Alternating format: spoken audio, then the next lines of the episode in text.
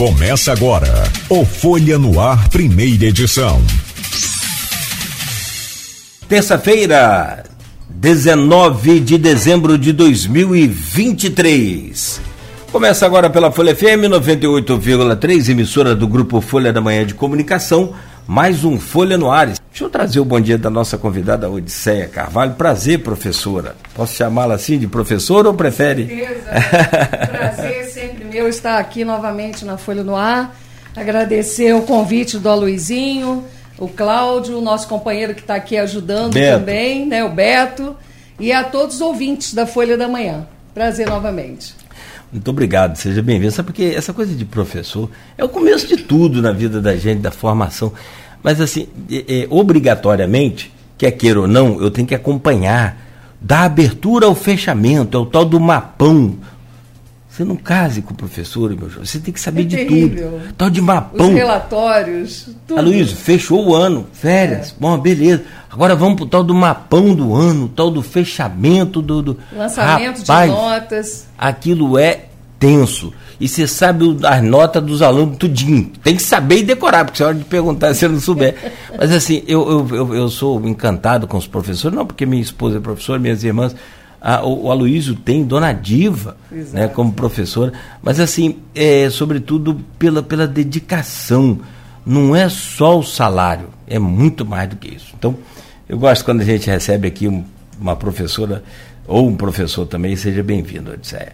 E vamos falar sobre tudo isso aí, tá bom? Que a gente já colocou aqui, meu caro Aloysio, bom dia, bem-vindo, sempre muito bom e importante contar com sua presença nessa bancada. Bom dia, Cláudio Nogueira. Bom dia, Odisseia. Obrigado pela presença.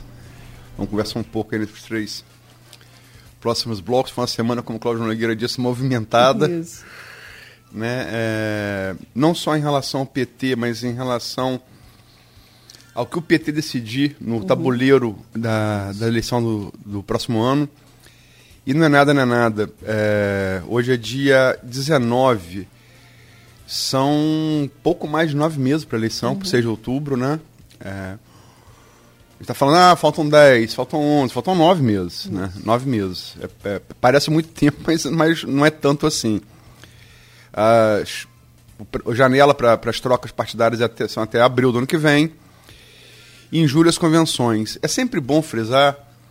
Bom dia, dar Bom dia, obrigado, obrigado também você. Bom dia, sobretudo, ao ouvinte, telespectador do Folha no Ar. O nosso bom dia especial às categorias que nos acompanham nesse início de jornada de segunda a sexta-feira. Professores aqui representados pela Odisseia, pais de alunos, taxistas e motoristas de aplicativo.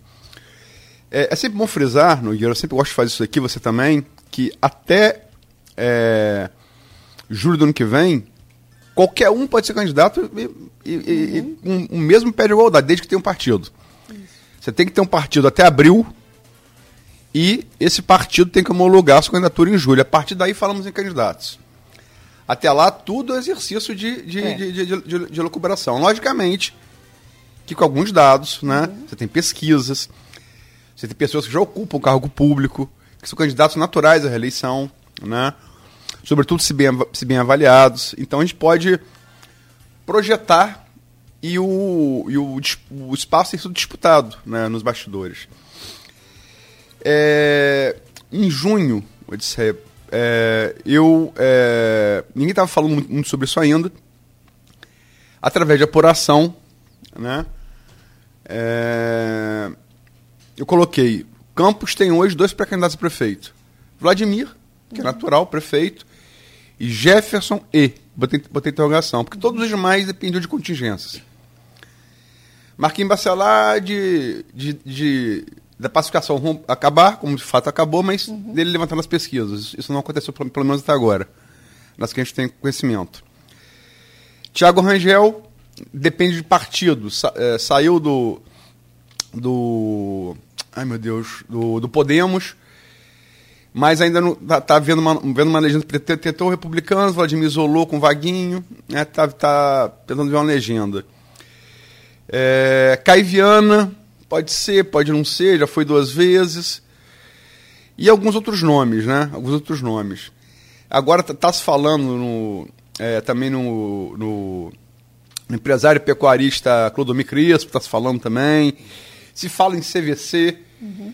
que seria um representante da extrema-direita, que foi muito bem votada nas eleições do presidente é, em 2018, 2022. Passou a se falar em portal Poubel, lá, lá de Maricá para cá, né? por parte do grupo dos Bacelar, enfim, se fala em muitos nomes. E o PT é, passou a colocar também, sobretudo a partir da mudança do domicílio eleitoral de Carla Machado, é, de Segunda Barra para Campos.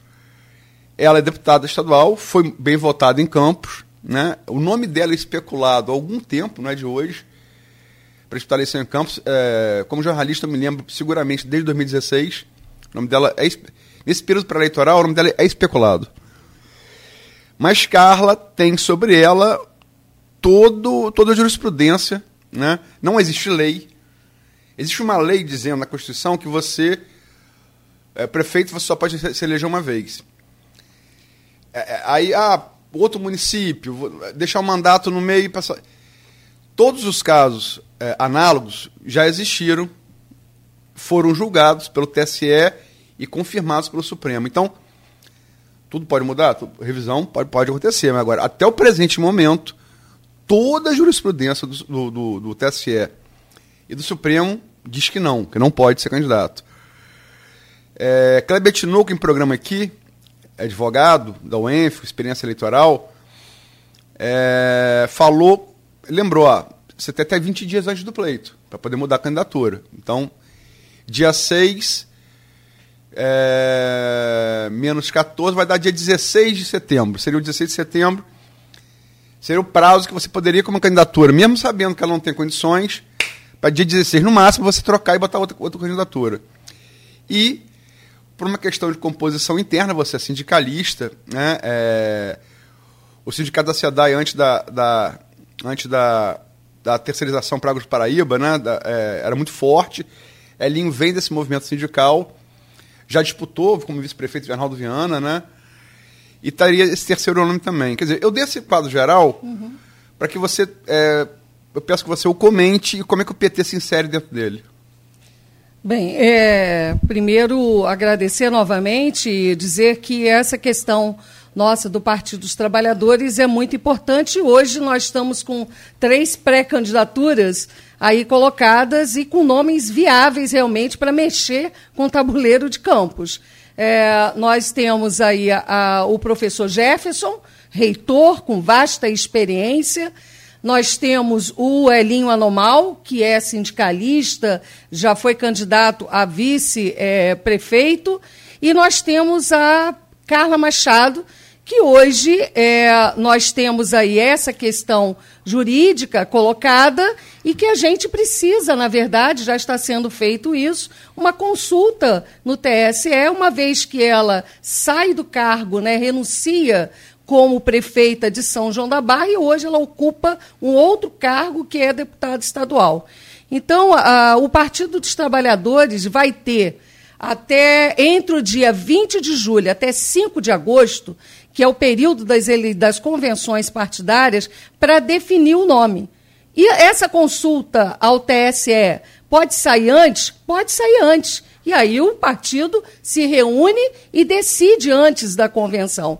Mas o que a gente quer neste momento é não adiantar qualquer julgamento que seja ou qualquer debate sobre quem será o candidato em si. Hoje nós temos três pré-candidaturas.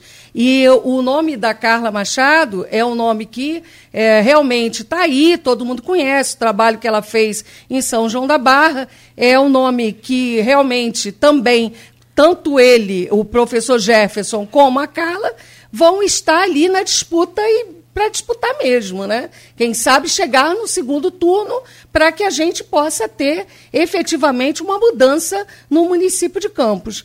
É, Existem juristas, inclusive, eu li toda a matéria da Folha da Manhã, que tem, inclusive, opiniões divergentes. Nós vamos esperar e aguardar essa consulta ao TSE para ver efetivamente o que o partido vai estar decidindo coletivamente. Como eu falei, opiniões, cada um pode ter as suas opiniões. Eu tenho a minha, e nesse momento não tem como externar, porque eu sou hoje presidenta do partido, represento um coletivo, e aí é outras pessoas que pertencem ao partido, cada um vai ter a sua opinião. Mas efetivamente hoje, Partido dos Trabalhadores, ainda bem, com três pré-candidaturas que terá o momento certo de decisão. A Folha, é, essa coisa de opinião, é, aquela coisa, opinião todo mundo, todo mundo tem, né? O, que diferencia o mundo de hoje, não, o mundo, o mundo de hoje, você pula de opinião para fato. Você tem que ter Isso. opinião, com opinião montar um argumento e daí tentar Isso. comprovar aquilo como fato. Hoje em dia que a pessoa pula de opinião para fato com uma facilidade, com facilidade né? que causaria espanto aos gregos antigos que inventaram a dialética, mas enfim. A gente ouviu, é, inicialmente no dia 28, publicado no dia 28, obviamente que ouvimos no dia anterior, dia 27, Isso. seis juristas. Uhum. É, a saber, Dr. Robson Maciel Júnior, Priscila Marins, Vitor Queiroz, João Paulo Granja, é, José Paz Neto e Gabriel Rangel. Uhum. Quem primeiro falou, ó, pode haver revisão, foi o Robson. Uhum. Robinho, nosso amigo Robinho, uma figura muito respeitada, um jurista né, é, muito respeitado, um sujeito muito sério. Pode haver revisão. Ele falou, pode haver revisão. É, to, é, a Priscila, é, que inclusive já trabalhou pra, com Carla, Sim. falou que não, não é possível. O Vitor Queiroz, que eu acho, assim, de todos, em tese, o mais isento, porque ele é um promotor de justiça. Uhum. Ele não advoga para lá do A, lá do B, lá do C. Ele advoga para o MP. É promotor de justiça. Falou que não, não pode. João Paulo Grande, advogado do Grupo Folha, também com vasta experiência eleitoral, até porque o jornal está sempre envolvido com o eleitoral. Não pode. O Zé Paz Neto foi com o Rabin. Ah, é, pode ser que haja uma revisão. E o Gabriel Duarte, não, não pode. O Gabriel Duarte, por exemplo, é subprocurador de Campos. Logicamente que por mais embasada que seja a opinião dele, mais brilhante que seja, você vai imaginar que ela pode estar tá pendendo para parte na, na qual ele prega, que é o, o governo Vladimir. Como o Robinho é procurador da Alerj Rodrigo. Uhum. E Zé Paz é muito ligado a Rafael Diniz, que está sendo agora cogitado para vir vereador no grupo de Rodrigo. Então são opiniões. Veja bem, de público. Tem maior, eu sou amigo dos três, tenho maior respeito pelos três. Como leigo, tenho um alto grau é, de conhecimento jurídico, mas são opiniões que eu, ó, pode ser que tenham um critério político aí. As demais não, né? E depois de ouvir esses seis, nós ouvimos também aqui, nesse mesmo, na quinta-feira, quinta-feira, não, na quinta-feira retrasada, não foi? É, o, o Kleber Tinoco, Inclusive foi mais para ouvir o filho dele, que é um, que é um menino que tá, é um potencial atleta olímpico de natação. E Kleber também, é jogador da UENF, né? Bateu que não pode. Só que Kleber, diferente dos demais, ele elaborou uma, uma, uma, uma um motivo político para a insistência com Carla diante da impossibilidade. Vou, eu vou ler aqui o que o Kleber disse aqui e falou nesse programa aqui. Uma mudança que libere a candidatura de Carla Machado não vai acontecer. Ela pode disputar a governadora, a presidente, a parlamentar, não interessa. Mas a prefeita não pode. Por que alguém se arriscaria a colocar um, um candidato correndo o risco de se tornar inelegível e ter os votos anulados? Isso pode ser uma estratégia, porque a legislação eleitoral permite a alteração do candidato faltando 20 dias para o pleito. Você teria o nome de Carla, que faria toda a campanha, e aí outro candidato assumiria o posto dela. Como é que você é, vê essa estratégia? Ela existe essa estratégia? Na verdade, o que nós estamos hoje, efetivamente, são com as três pré-candidaturas, né? Nós tivemos isso com o governo Lula, né? O Lula naquela 2018, situação 2018. em 2018, e aí nós levamos até o último momento e aí lançamos o Haddad. Eu entendo que essa conjuntura é totalmente diferenciada do que nós estamos vivendo não tá preso, em Campos, né? né? Pois é, totalmente diferenciada em Campos. É, e aí, como eu falei, a consulta está sendo feita no TSE. Se tivermos a consulta afirmativa, ela é uma pré-candidata. Se tiver negativa, essa decisão pode vir até mesmo antes da convenção partidária. O que eu não gostaria é de adiantar, afirmar, apesar das opiniões, Cleber Tinoco trabalhou no meu gabinete quando eu fui vereadora, excelente quadro, pessoa espetacular, uma pessoa de uma inteligência, entendeu? E capacidade altíssima. Então, é, cada um tem a sua opinião, né? Tem a sua a opinião, inclusive embasada tecnicamente, né? Porque são juristas. Eu não entendo de lei. Por isso é que lei eleitoral, né? Então, por isso, essa consulta foi feita ao TSE, mas uma coisa precisa ficar clara aqui. É, quando Jefferson, inclusive, lançou o nome dele, é, numa conversa, nós colocamos: olha, primeira pessoa que precisa ser dialogada é Carla Machado. 17 mil votos em Campos é uma votação excelente. Né? Então, nós precisamos verificar, inclusive, é, o que, que ela deseja. Ela tem desejo de ser uma pré-candidata? E surgiu isso. E os dois dialogaram. Elinho Anormal também. Então, independente da decisão, se vai ser, se não vai ser, nós estaremos unidos. Isso é o mais importante para mim neste momento no Partido dos Trabalhadores de Campos. Você sabe que sempre tivemos muitas divergências internas, divergências salutares, que democraticamente depois nós caminhamos juntos, mas se Carla puder ser, Jefferson estará ao lado, Elin estará ao lado. Se Jefferson puder ser, vai estar sendo, junto com a Carla apoiando, e Elin anormal também. Então o partido está unificado. E isso que para a gente é o mais importante. Só para ser mais preciso, Carla teve em campo, só de campistas, 17.936 votos. Exatamente, quase 18 mil votos. É. E é um... votada. É... É. O, potencial, o potencial eleitoral de Carla Inclusive, eu posso dizer porque eu vi Qualis, né? Eu vi Qualis também. Uhum. Porque eu, eu, por princípio, você me conhece há muito tempo, Sim. eu, por princípio, eu só, eu só escrevo sobre uma pesquisa quando eu tenho acesso à íntegra da pesquisa. Uhum. Eu me recuso. A só das manchetes, a, né? Não, só uhum. fatia. Eu não Isso, faço, não. É. Acho desonesto, Sim. antiético. Acho que quem faz está prestando serviço que não é jornalístico, é, é outra coisa. Mas eu vi algumas fatias e, sobretudo na periferia, o, o, o, nome de carta é muito associado à mulher guerreira. É, é, o que surge como citação espontânea. Uhum, né? Uhum. E na periferia, o que talvez cause algum receio aos garotinhos que tem no eleitor da periferia o seu, o seu eleitor majoritário, como Lula também, né? uhum. né? Enfim, mas é, é, em relação à união que você falou, do PT, independente de qual seja a decisão, que vai caminhar unido, é, na quinta-feira depois que o, que o Kleber. É... Na verdade, o Kleber falou na semana anterior e eu fui, guardei aquilo e soltei na semana seguinte, né? O Gilberto, uhum. é, seu, seu secretário de comunicação, Sim. assessor parlamentar do Lidberg Faria, é, um jovem quadro muito promissor do partido, né? Pré-candidato a vereador. Isso. Eu vou ler aqui o que ele colocou. Uhum. A partir do que o Kleber colocou da Sim. estratégia de botar para depois tirar. Abre aspas, Gilberto.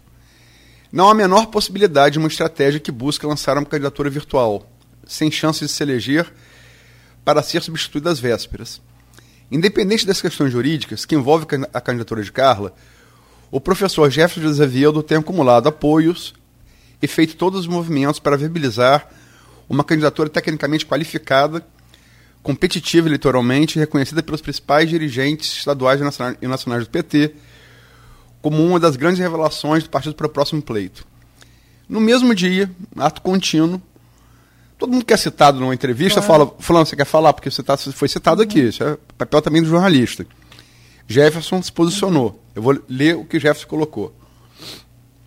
Reafirmo minha pré-candidatura como uma das alternativas da nossa federação que reúne PT, PCdoB e PV. E que terá uma candidatura no próximo ano para debater o futuro da nossa cidade, apresentando alternativas e proposições ao enfrentamento das grandes questões estruturais do nosso município, assim como daquelas que afetam o cotidiano da vida das pessoas. À noite, eu estava num evento particular uhum. e aí vi você comentando no, no, no, no, na postagem daquele link no uhum. Você se colocou sua posição como, como presidente do, do partido em Campos. E você disse: é, não é a opinião do PT de Campos, mas do Gilberto Gomes. Tudo vai depender da convenção do partido.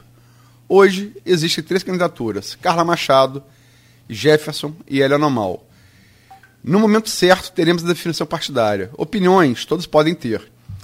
Mas o que vai prevalecer é a decisão partidária.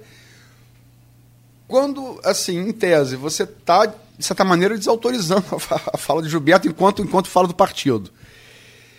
Pregar união e, e aparentar esse, esse, esse, essa dissonância não é meio contraditório? Por quê? Não, eu não acredito nisso. Porque, na verdade, a manchete é, vinha dizendo: o PT de Campos tem esta opinião. Não. Eu quis ressaltar que a opinião era do secretário de comunicação. Gilberto é um parceirão. Ele tem feito um trabalho belíssimo na comunicação, que é algo que nós temos dificuldade. Eu estou dizendo a geração mais. Analógica. É, né, é, tem a, redes sociais, sabe fazer esse trabalho muito bem. E ele tem ajudado e contribuído muito, com, inclusive com a juventude. A juventude hoje no Partido dos Trabalhadores, né, que veio desde o golpe da Dilma, tem feito uma revigoração, né, revigorou o Partido dos Trabalhadores no município de Campos. Então, na verdade, o que eu fui cobrada por diversas pessoas, ué, mas o PT não tem essa opinião. Essa opinião é do Gilberto. Então, você tem visto que eu não tenho muito me pronunciado nas redes sociais né, em relação a isso, porque a minha figura enquanto presidenta é de estar refletindo a opinião do coletivo do Partido dos Trabalhadores. Então foi isso. Ele deu a opinião dele. Isso não quer dizer que eu não acho que eu o desautorizei. Ele tem todo o direito de estar tendo a opinião dele, mas o Partido dos Trabalhadores de Campos terá o momento certo. A convenção para definir quem será o pré-candidato. E está aí colocadas as candidaturas. E que bom que nós tenhamos tantas pré-candidaturas, porque o nosso objetivo é chegar no segundo turno, seja com Jefferson, seja com a Carla, seja com Elinha Normal, com, com quem poderá, inclusive, como a gente, você mesmo colocou no início, né? Qualquer um, inclusive, pode chegar agora e falar: oh, eu também quero ser pré-candidato.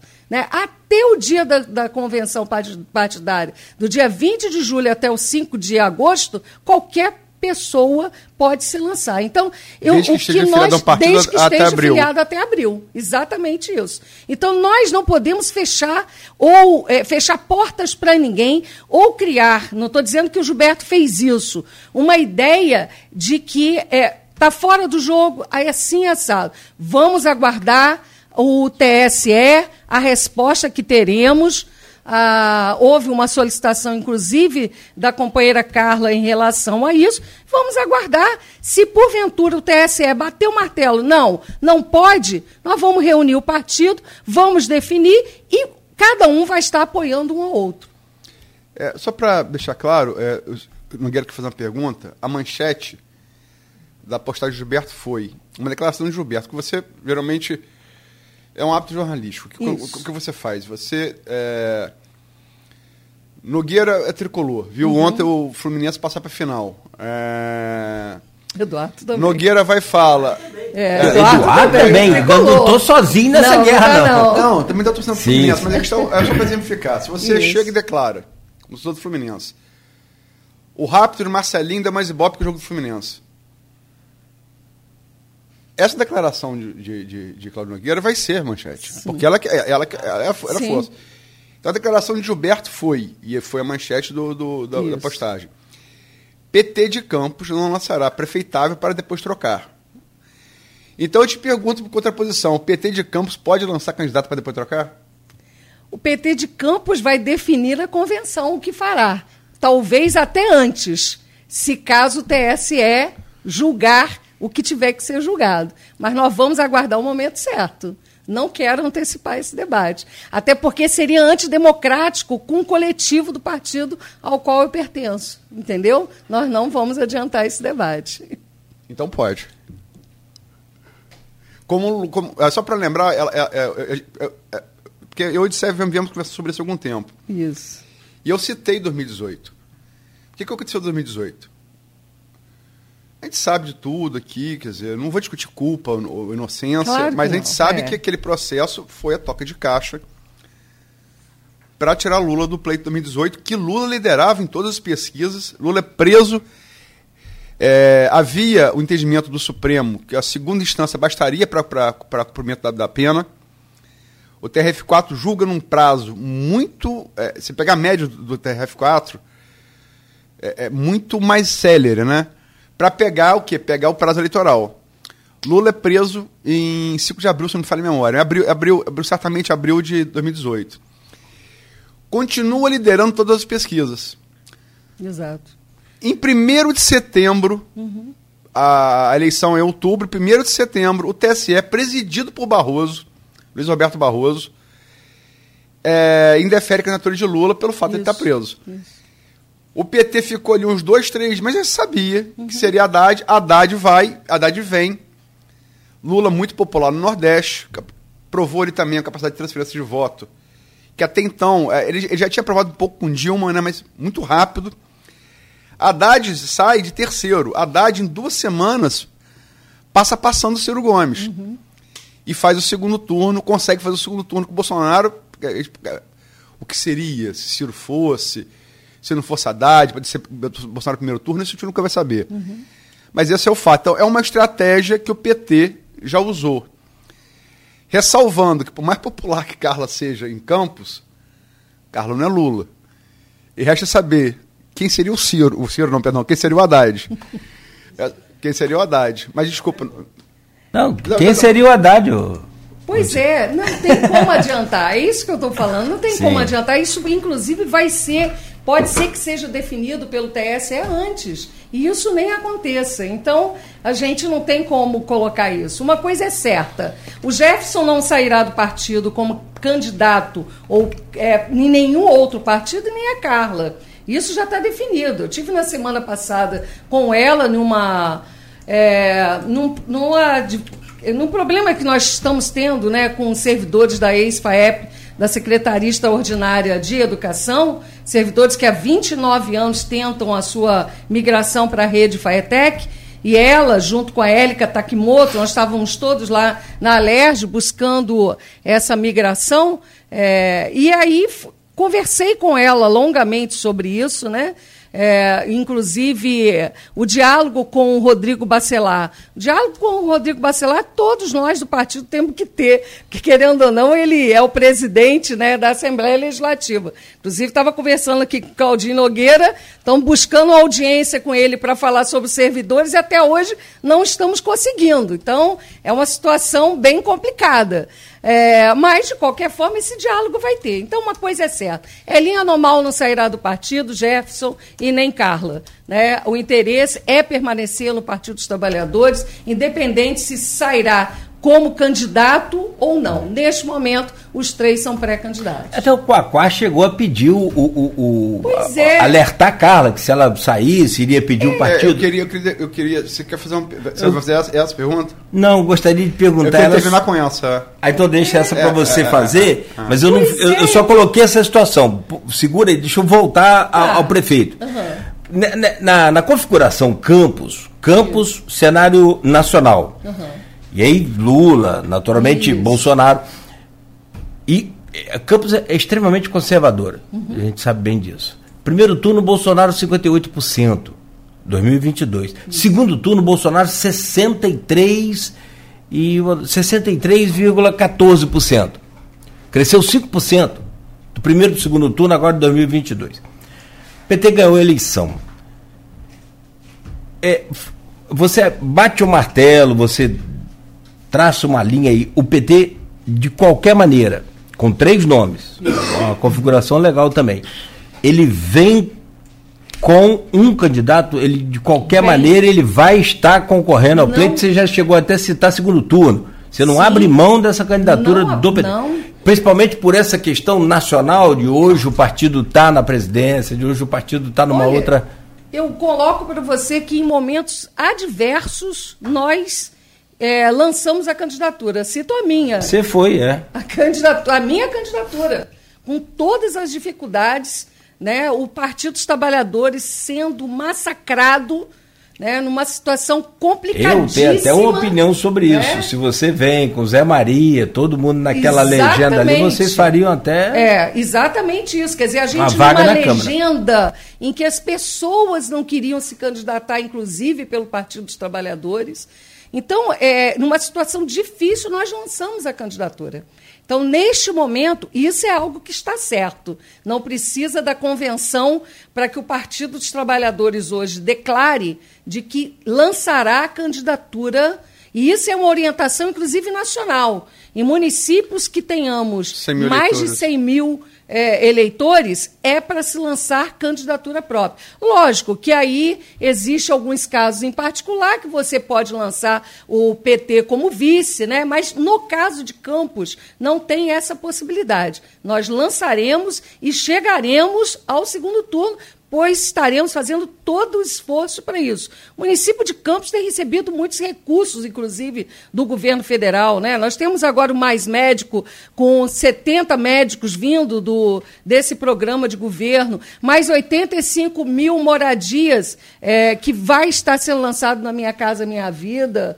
É, abrimos a agência do INSS no Plaza de Guarulhos, ou seja, vários projetos né, de recurso da educação do Fundeb, né, para a saúde. Então, é um investimento que muitas das vezes esses investimentos aparecem como sendo do governo municipal, a gente sabe disso, mas é o governo federal. Em momento nenhum aparece lá logo, né, e, e, e tendo a transparência que era recurso do governo federal. Mas é, e cabe a nós fazermos essa divulgação. Então não tem é, nenhuma, nenhuma possibilidade. E, e, e, pelo contrário, agora nós estamos com um grupo de trabalho né, é, fazendo a nossa nominata. Hoje é, nós temos o professor Luciano D'Angelo à frente desse GT que é um cara que entende matemática, de tudo, é a, a questão política partidária, ele que está à frente, coordenando esse grupo de trabalho, e hoje, ontem à noite, falei com ele, teve uma reunião do GT, ele falou: se pode afirmar, um vereador ou vereadora nós teremos na Câmara com possibilidade do segundo. Então, isso é garantido. A nossa nominata tem pessoas do movimento sindical, movimento social organizado, figuras que já foram testadas né, é, na, na, para a vereança. Então, nós vamos, com certeza, fazer um vereador e a possibilidade do segundo. Um vereador ou uma vereadora. Bom, nominato é uma coisa que a gente vai discutir mais à frente. Eu queria só uhum. fechar esse bloco, que está falando mais da majoritária. Sim. É... Você conversa muito, né? A pessoa conversa com fonte, conversa com fonte de um grupo, conversa com fonte do outro e tal. Lá para junho, quando Jefferson passou a ser, a ser, a ser cogitado com, assim, de maneira mais força, né? Uhum. Eu conversei com pessoas. Desculpa, conversei com pessoas de vários grupos políticos.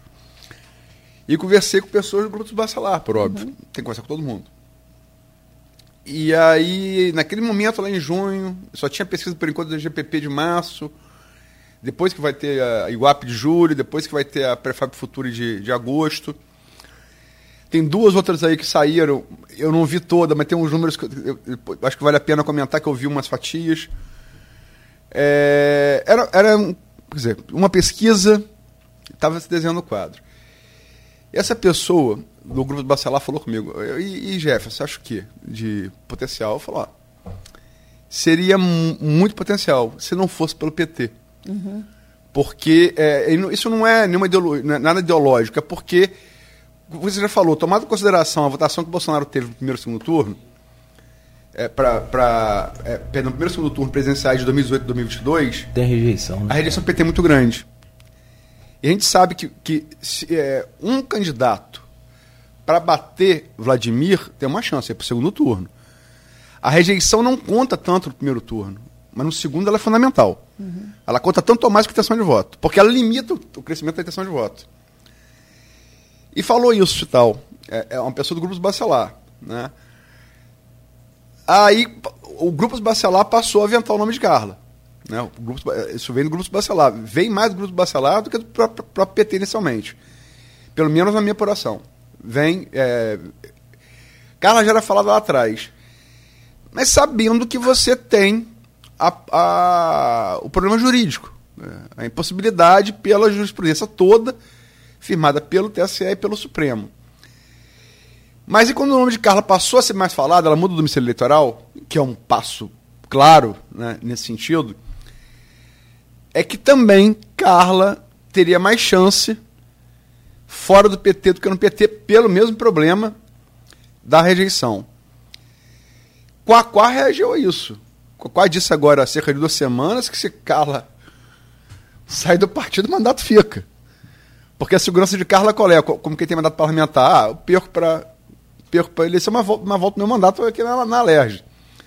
Seria a segurança de Caio também. Embora Caio não é eleito, Caio é suplente que ele assume quando o Eduardo Paes quer que ele assuma. Mas, enfim, a pessoa, quando o mandato legislativo, ela pode se, se, se licenciar, disputar o mandato é, executivo, perdeu, volta para o mandato, mandato legislativo, não perde. Mas a gente sabe que o esforço do próprio Joãozinho é para ampliar a bancada federal e a da LERJ. E, e, o PT não abriria mão, com, com, com razão, com razão legal para isso, do mandato de Carla. Como é que. os Bacelar, no entanto, eles, eles, eles cogitam essa possibilidade de Carla vir, mas sem ser pelo PT. Como é que vocês veem isso? E se isso, se isso acontecesse, seria possível ter Carla por um partido mais Jefferson pelo PT? Olha, é, eu inclusive discordo dessa avaliação. Como eu relatei no início, assim que Jefferson lançou o nome, é, coloquei para ele: vamos procurar Carla Machado devido à referência da votação, porque hoje ela é a referência nesta região. E assim foi feito. Conversou Jefferson, eu conversei, e ali nós perguntamos: você tem interesse de vir como pré-candidata? Ela disse que sim, mas que precisava resolver essa questão jurídica. Pediu para aguardar, inclusive até o mês de novembro, que já passou, que não teve resposta ainda, para que pudesse estar dialogando com o partido. Mas que, independente de ser ela ou ser o nome do Jefferson, um estaria apoiando ao outro.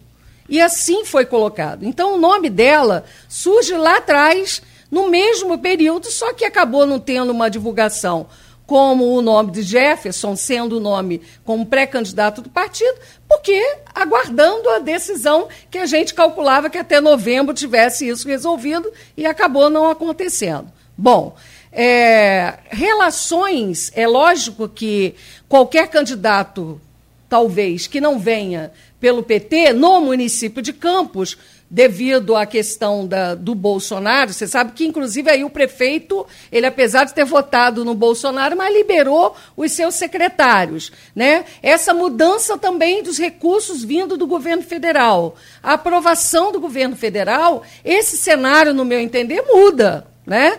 E já conversei também com Jefferson e com a Carla, nenhum dos dois tem interesse em largar o partido. Né? É lógico, o Quaquá, inclusive, foi o candidato da Carla, declarado a deputado federal. Quaquá ajudou a Carla na candidatura dela, não só dela, como da Fátima e Kissamã. É, e, de uma certa forma, os dois têm uma relação de amizade. É... Mas também isso é muito parecido com temperamento. Sim, né? lógico, é claro, que acaba torna... chocando. O pavio é desse tamanho. É, então. Já é, mais calmo. Pois é, de, de, uma certa forma, o que o Quaquá, ele disse que não falou, mas vamos lá. É, mesmo que tenha falado sobre isso, isso é o que está na lei. Se você é, vai para um outro partido, você perde o seu mandato. Ele não falou. Se ele falou, não acredito que ele tenha falado, porque eu não tive com ele ainda. Mas se ele falou, isso é a realidade. Agora, uma coisa é certa, reafirmo, pelo menos as conversas que eu até o momento tive com Carla, não há interesse nenhum de que ela saia do Partido dos Trabalhadores. Portanto, nós não corremos só, só, Desculpa, só para fechar. É, uhum. Como possibilidade, como possibilidade, é, Carla por outro partido e Jefferson para o PT, tem. existe possibilidade? Não, não. A prefeito? Não tem. Não existe? Não existe, não. Com certeza não.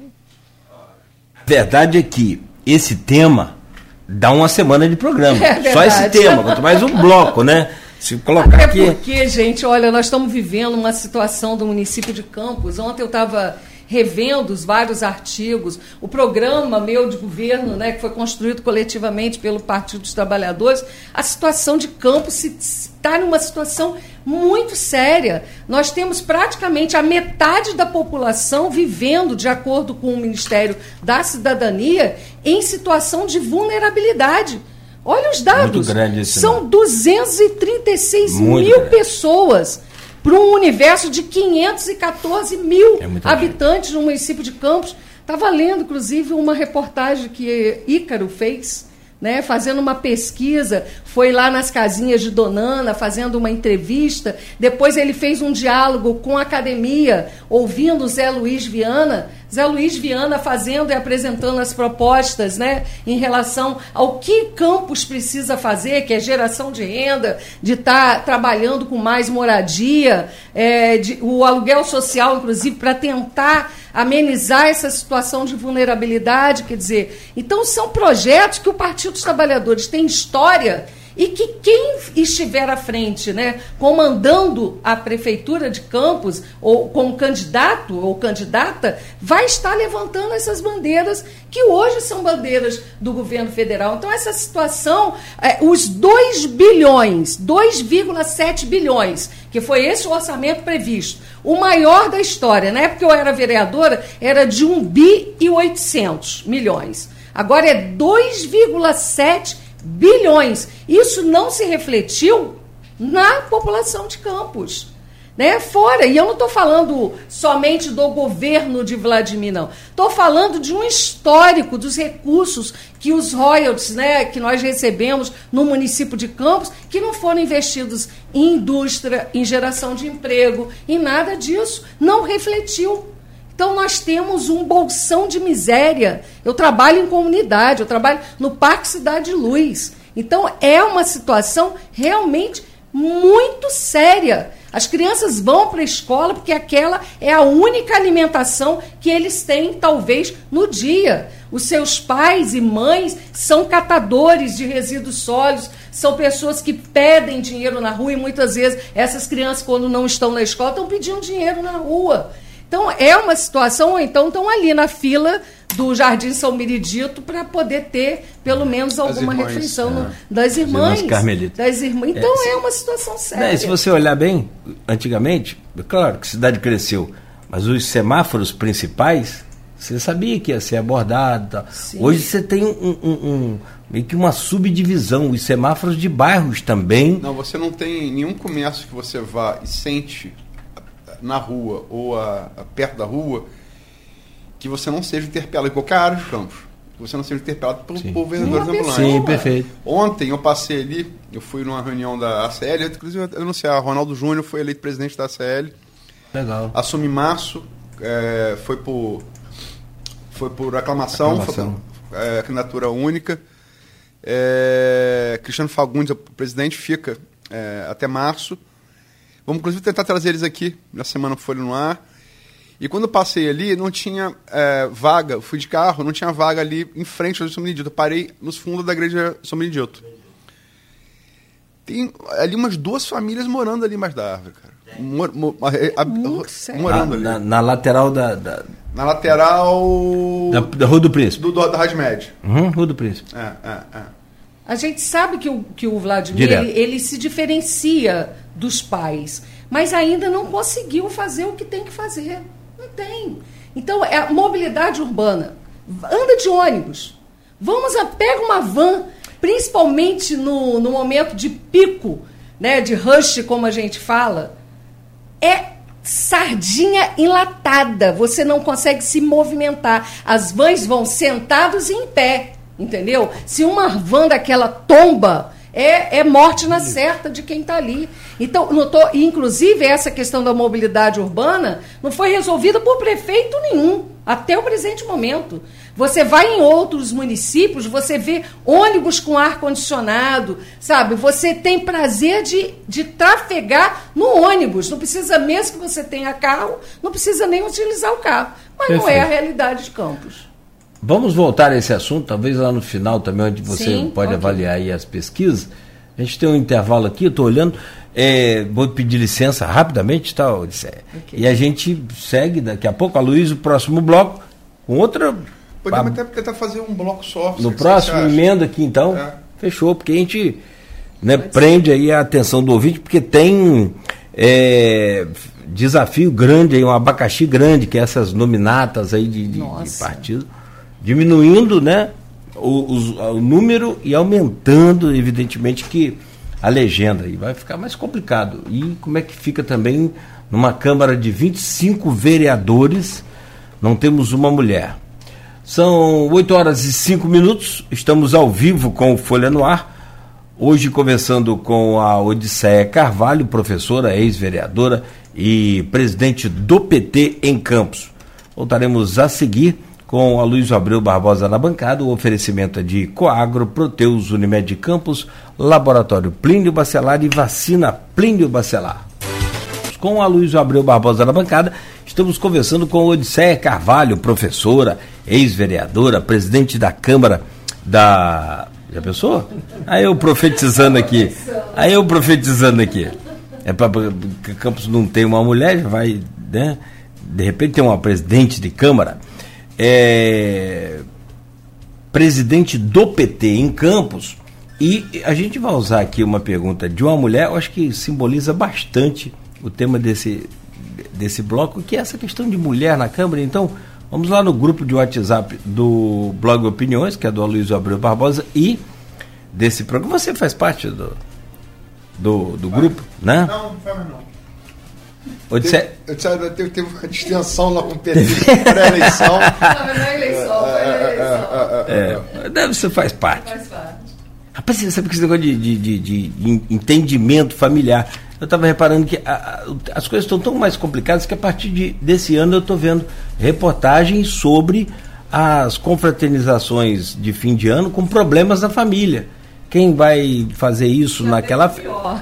Não é? Agora está melhor. Agora está menos pior. Mas a, a, pergunta vem justamente de uma, de uma mulher que não falha, aliás, é a Silvana Venâncio, está sempre Sim. com a gente aqui, nos prestigiando. E ela diz aqui, Odisseia, como ex-vereadora, o que falta para a Câmara ter mais representantes femininas e esquerdistas? Que bom, vamos ter.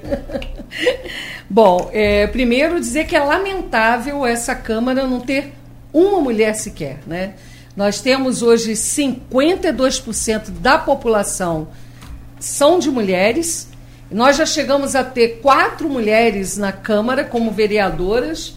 Né? É, já tivemos, inclusive, a, na época, na minha época, tinha eu, a, a Maria da Penha, Maria da Penha e a Ilsa Viana. Ilsa Viana, é verdade. Né? E depois nós tivemos Josiane Morumbi. Gisele Morumbi. Jo, Josiane. Josiane é. Morumbi. É, Josiane Morumbi e, e outras, a Marcela Pata, se não me engano. É, é, né? É, é. Nós tivemos outras mulheres também.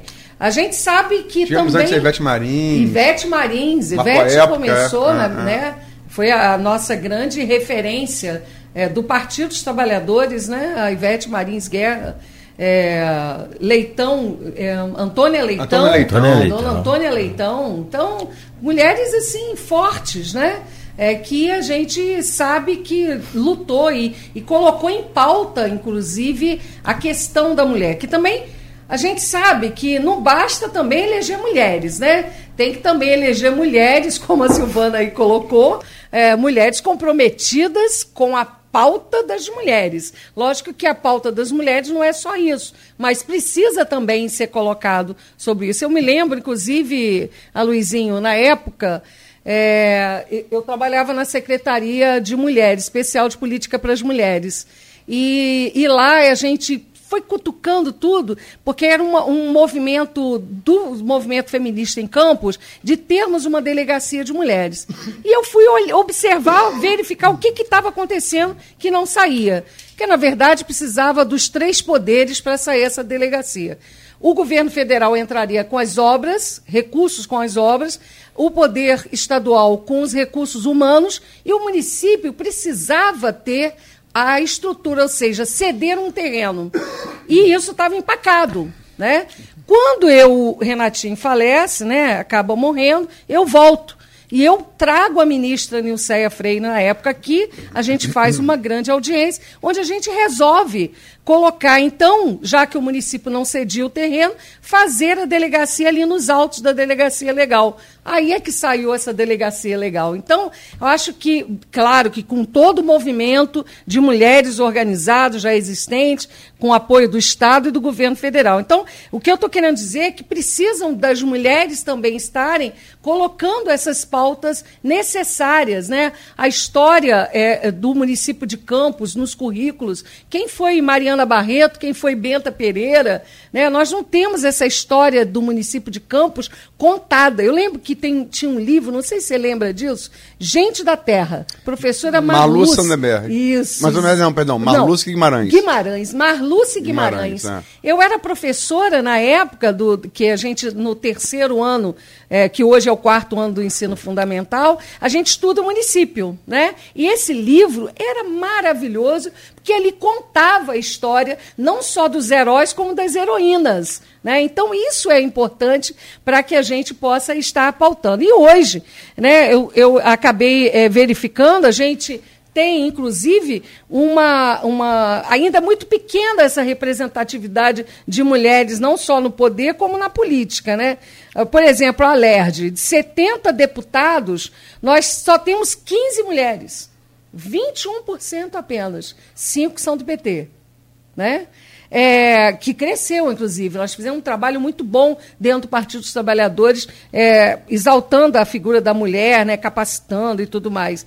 Dos 513 deputados federais, temos 91 deputadas, ou seja, 18% apenas. É, 18 apenas. É, e aí nós temos, dos 81 senadores, 15 senadoras apenas. Então, quer dizer, isso é algo que precisa ser modificado. Né? Eu, na época que eu estava no Ministério, a gente conseguiu fazer uma mudança, é, uma mini reforma partidária, onde a gente colo colocou né, que 30% dos recursos do partido teria que ser para é, campanha das mulheres, para o recurso para financiar a campanha e as nominatas não poderiam ser mais apenas colocar o nome das mulheres para constar teria que ser realmente preenchidas. Caso não preencha com 30% de mulheres, é você retira os homens. Então, é ocupar os espaços. E é lógico tem que o partido, os partidos, de uma forma geral, tem que estar investindo nas mulheres. E aí, falando da nossa nominata aqui no município de Campos, hoje nós estamos numa federação, é o PT, PV e PCdoB, nós temos direito a 26 né, candidatos e candidatas, nove obrigatoriamente têm que ser mulheres. Lógico que nós estamos trabalhando para muito mais e pegando inclusive mulheres negras de movimentos sociais, quilombolas, eu acho que isso é importante, movimentos sindicais. Não, só uma dúvida, é, é, porque a gente fala aqui em cota de gênero, mulheres ou cota de gênero, como é que é essa tem que. É, bom, a gente coloca é, principalmente. percentual mínimo, mínimo de, mulheres. De, de, de mulheres. mulheres. É, 30%. Bom, a, então dos 26, o PT tem direito a, a 18. Né? O PCdoB a 6 e o PV 2. Né? Então, essa é a composição. E nós estamos trabalhando junto com a federação, nós temos feito reuniões, né? como eu já falei inicialmente aqui, professor Luciano D'Angelo está à frente desse grupo de trabalho, é, é exaustivamente conversando, dialogando. Tem, hoje, diferente da, da situação né, anterior, nós temos mais pré-candidatos a vereadores e vereadoras do que o número né? E nós vamos ter que aí, é, o professor sabe fazer muito bem isso, Luciano. Coeficiente eleitoral. É, a questão, do, exatamente. É, a outra coisa é a seguinte, a densidade eleitoral, né? Também. Porque não basta também ser só pré-candidato, tem que ter minimamente não um basta ter só precisa de voto, tem que ter aqueles caras com 100, 200, 300, que aqui só... Esses são deputados da TAP, porque esses são que elegem um cara com mil é votos. O coeficiente é. partidário esse. É. Que forma Aquele cara com 100, é, 200, é. 300, 400, esse cara É o arroz da festa. É o que sustenta. É, é, é. Exatamente. É o trigo da massa. E a gente precisa estar, né? é, hoje, a nominata hoje existente. Esse cara, desculpa, é essa cara. Eu tô aí- É, exatamente. é, é, é, é. Homens e mulheres. É, é, é. E nós estamos é, trabalhando bastante nisso. Diferente, como eu falei da eleição passada, hoje as pessoas querem vir para o Partido dos Trabalhadores.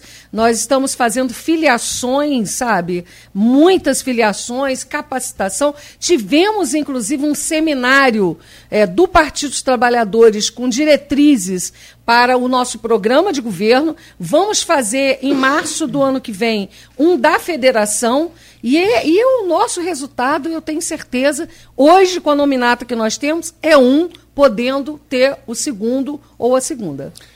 Essa questão de nominata, é, na eleição passada, vocês tiveram um, um de voto, que foi Zé Maria Rangel. Isso, Você vê prefeita. isso.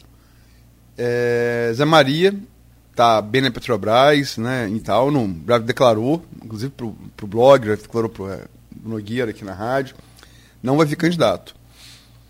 É, você pretende ser candidata? Quem, se, se sim, ou se não, quem, além de você, potencialmente, seriam os puxadores de voto do PT e da federação?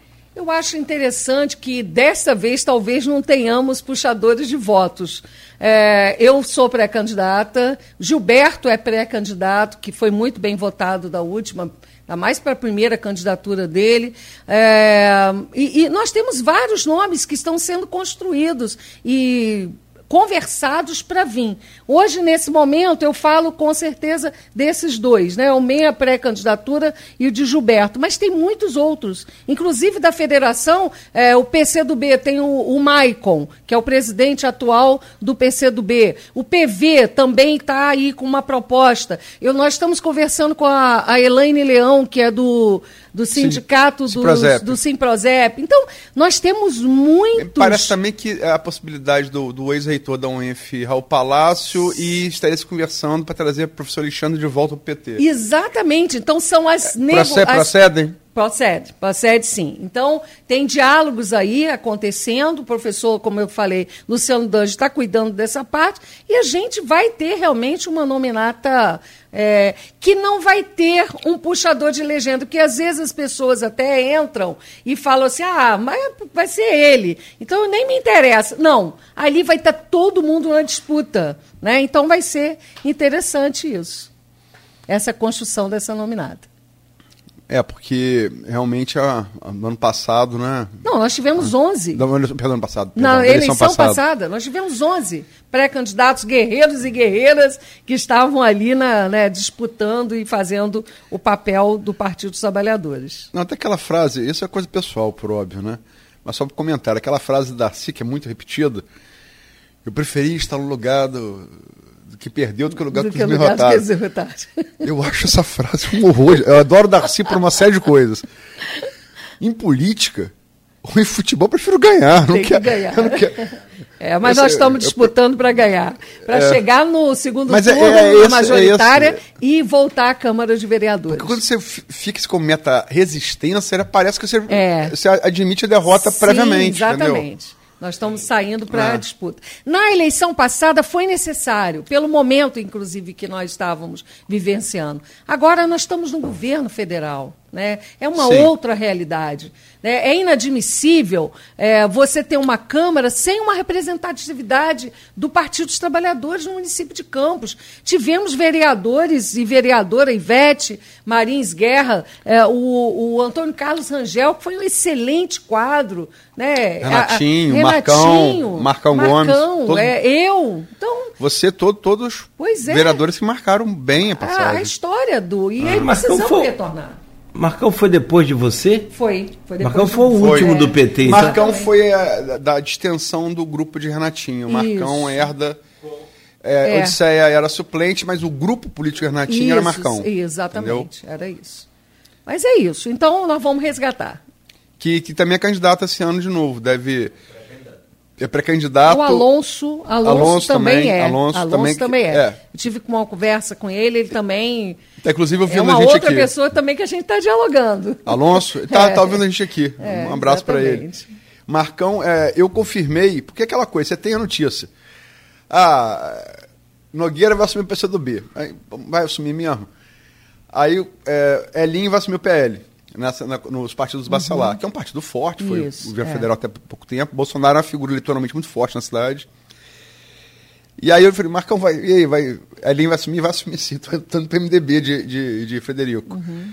Então deve vir também de novo.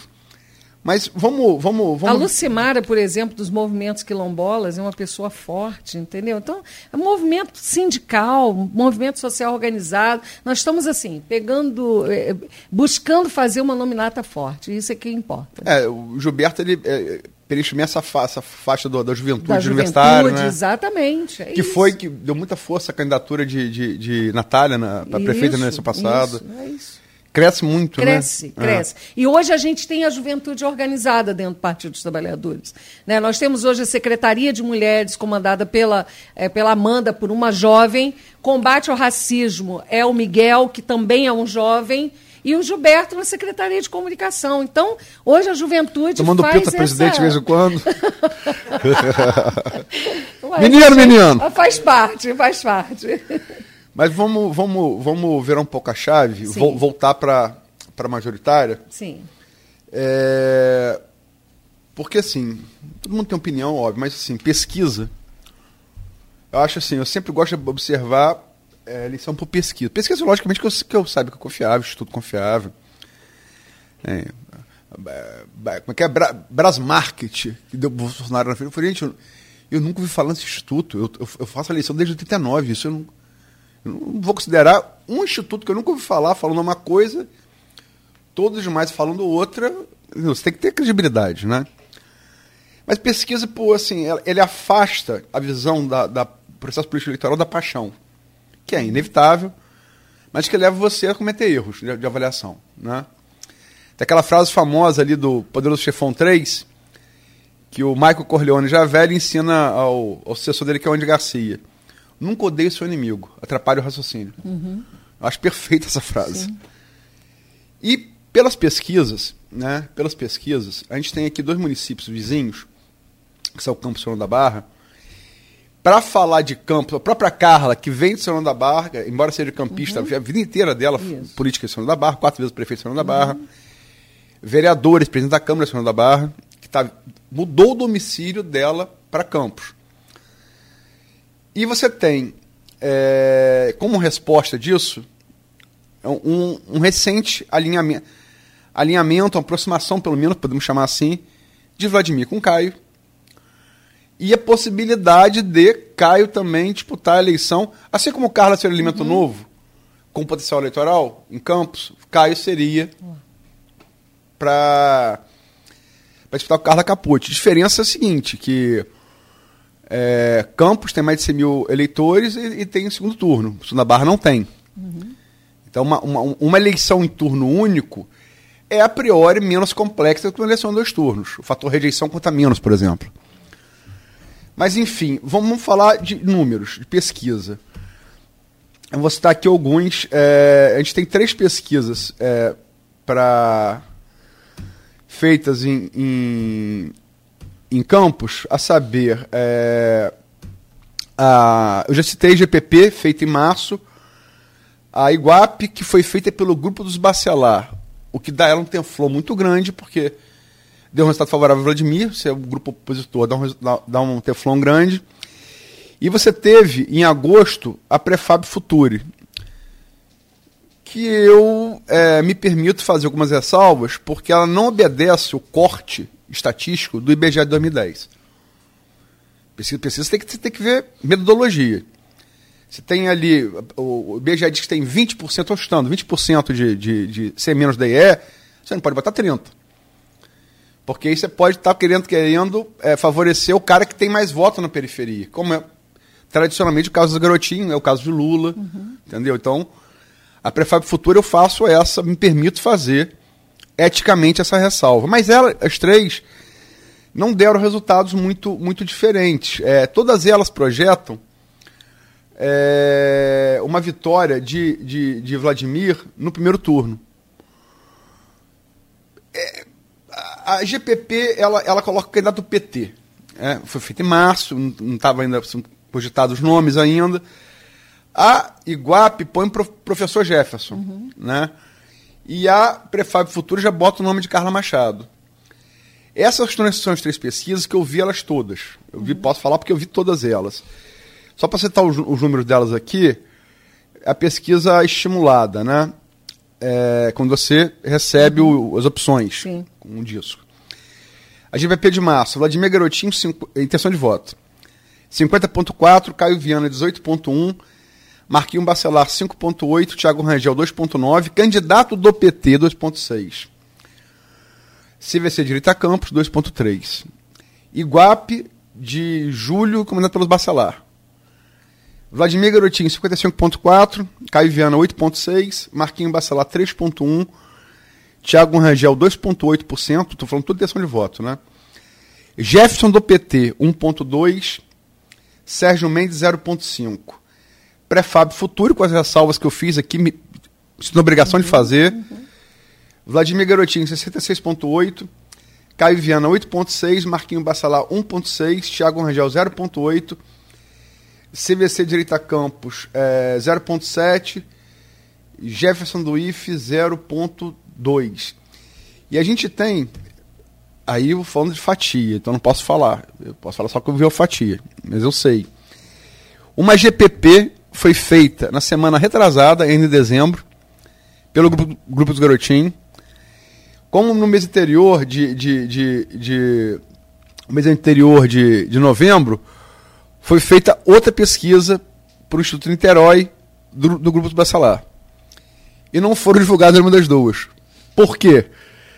A do Grupo do Bacelar continuou dando Vladimir muito na frente. E a GPP de, de, do, do, do grupo garoti, do, dos garotinhos, teria dado nas duas já Carla passando o Caio. Então um não quer dizer que o outro está muito na frente, e a outra não quer dizer que Carla está mexendo no tabuleiro. Mas eu, eu, repito, eu sei só de fatias, não posso falar do todo. Como é que você vê esse quadro, Odisseia, há nove meses da eleição? Pois é, é, acho que é assim que a gente tiver uma certeza, a gente vai buscar, inclusive, institutos para poder fazer pesquisa. Porque eu acho que a pesquisa tem que ser, inclusive, qualitativa, até por uma avaliação do próprio partido, né? Então, acho que assim que se resolva todas as questões que nós estamos buscando, informações, como eu já falei, a gente vai fazer uma pesquisa tanto quantitativa como qualitativa. Agora, algo é, eu, eu considero certo. Primeiro turno, por mais que as pesquisas aí apontem, eu não acredito. Aí eu estou falando uma opinião pessoal. É, acredito no segundo turno. E acredito no Partido dos Trabalhadores no segundo turno. Essa é a nossa expectativa não só estarmos voltando para a Câmara, como também estarmos é, no segundo turno para concorrermos às, às, eleições. E aí vamos ver a disputa que será. Mas é, você, com base nessas pesquisas, lógico, nove meses. Sim. É, é, é a frase de Marco Maciel, eu gosto muito. Marco Maciel é um conservador que faz muita falta no Brasil. De sério, intelectualizado, né? Enfim. Foi vice-fernando Henrique nos dois governos. Uhum. É, tem uma frase que eu adoro dele. É, Tudo pode acontecer, inclusive nada. Você, é, você acha que o Vladimir ele sai ele sai na frente, parece óbvio, né? Todos precisam apontar Até porque ele é o governo, né? É, a, a, de uma certa forma, eu sei que você vai falar do Rafael, Rafael Diniz. também era governo, né? é, mas é, infelizmente Rafael acabou cometendo muitos erros, né? E eu acho que, Quais? inclusive, inclusive é, não ter tido o segundo turno para Rafael foi muito ruim. Né? Eu tenho essa avaliação, porque ele não, não, não foi preciso ele dialogar com os demais partidos. Né? E aí ele fez um governo que era o que ele achou que era correto, sem o diálogo e o apoio. Além da questão é, é, dos royalties, né? como eu falei aqui, é, o governo de, de atual é o maior da história, 2,7 bi. Rafael, acho que não chegou a um bi. Né? Então, por mais que ele tenha tido. Participação especial, especial foi zerada. zerada. É. Então, que é o que a Luiz fala, é, é eu, o mote. Eu, eu, aqui não quero aqui apontar, porque os erros do, do governo de Rafael, acho que ele tinha até também, né, boa intenção, mas ele é um cara. Ele não ouviu, ele não ouviu, só ouviu os seus. Né? Então, por isso que eu acho que é interessante ter o segundo turno. Né? E, e nós vamos brigar para isso, essa pulverização, inclusive. Né? E aí é, é, é importante para isso, para tá colocando o segundo turno. E, e, e, aí eu coloco a posição do partido. Nem é o grupo dos garotinhos, nem é o grupo do Bacelar. Nós queremos o PT. Né? E aí construindo uma interface com o governo federal. Vamos chegar, é, 8h40, temos que caminhar também para o final do programa. Vou chegar a São da Barra. Porque está provado aí que os dois municípios. É, o Paraíba corre de campo para São da Barra, mas está correndo também contra a corrente, como Casuso, só para exercitar. Está ouvindo de lá para cá, é, não tem? É, é. Casuso, nadando contra a corrente, isso só para exercitar. Vem a Carla, Carla andando contra a corrente e Caio segui, seguindo a corrente. Enfim, e sempre tiveram eu, por exemplo, eu tive, vivi nos dois municípios a minha vida inteira. Não faço diferença de um para o outro. Isso. Eu sou uma prova, acho que viva disso. É. Sempre vivi nos dois municípios. Mas vamos lá. Carla Capucci tem uma Iguape, uhum.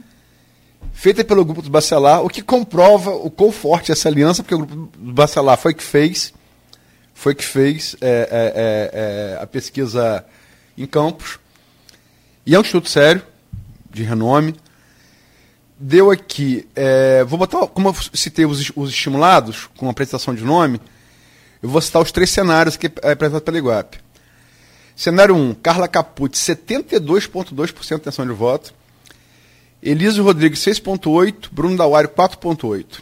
Não vou citar nem branco nem nulo, tá? Vou citar só os nomes, os nomes que foram de, de pré-candidatos.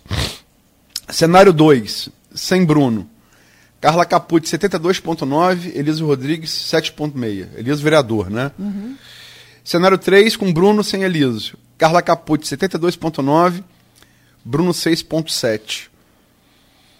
Se o cenário, por essas pesquisas, as três que eu citei, está favorável a Vladimir, é, é sempre isso, é sempre estar tá desagradando alguém, né? Eu, eu coloquei como, como manchete dessa pesquisa. Carla Capucci é ainda mais favorita do que Vladimir, porque os, os números são mais amplos. Logicamente que é uma eleição repetida, de um turno só, uhum. né? Ela não tem um presidente da, da, da LERJ como opositor, tem como aliado, então é diferente. Mas como é que você vê essa projeção nessa interface? É, porque Carla, as duas caras são muito aliadas, né? É, nessa interface Chão da Barra com Campos, entre Carla Capucci e Carla Machado? Olha, é, apesar de eu, de eu, também estar lá e cá, né, em São João da Barra, é, o fruto do trabalho, né, trabalho de Carla Machado no município de São João da Barra, né, e quando ela sai e deixa a sua sucessora e de uma certa forma acaba tendo toda essa interface direto com a Carla Capucci, faz com que ela realmente tenha esse esse crescimento na pesquisa fruto do trabalho construído pela Carla Machado e agora né, é, desenvolvido também pela Carla Capucci. Pesquisas, a gente é, tem os, os parâmetros, real, ninguém pode dizer, ah, não, não confie em pesquisa. Não é, isso não é algo correto de fazer. Né? Mas as pesquisas são flutuantes. Né? Elas, em um momento elas podem estar de uma forma, em outro momento estar de uma forma é, diferenciado. Ah, o, o, Vladimir, no município de Campos, ele é um cara muito mais popular do que os pais deles, né? Isso é inegável. O garotinho é um estilo daquele raivoso. Né? A Rosinha ficou com o estigma de que ela não governava. Quem governava era o marido. Né? Esse foi o estigma. E o Vladimir, ele buscou uma independência dos pais, apesar do respeito que ele sempre manteve. Agora, reafirmo, é, o Vladimir, com o orçamento que está ainda precisa de muito para Campos. E aí eu volto a repetir. Considero que o Partido dos Trabalhadores, aliado com o governo do, do, do partido né, no governo federal, podemos sim chegar no segundo turno. e nós vamos trabalhar para isso. Tem uma pergunta aqui, uhum. feita, foi feita até por, por, por WhatsApp. O Zé Vitor Silva, que é, conhece muito bem a política da Barra, uhum. é radialista, é muito bem formado. Ele coloca aqui uma, uma, uma aparente contradição para você que eu acho é mais interessante. É... Primeiro, ele, per... ele, per... ele, pergunta sobre a questão de Carla Capucci, se há a possibilidade dela ir para o PT, porque ela está sem partido. Acha que não, né? Não, não, Mas... não tem esse, pelo menos que eu tenha conversado com Carla Machado até o presente momento, não tem esse debate ainda não. Se fala do PSD, é. né? Se fala do PSD, não, não do Eduardo Paes. Existe a possibilidade da gente construir a vereança lá, aí sim. Mas a pergunta do Zé Vitor é essa daqui. É, que aí ele joga uma. Uhum. no meu colo. Uma, no seu colo.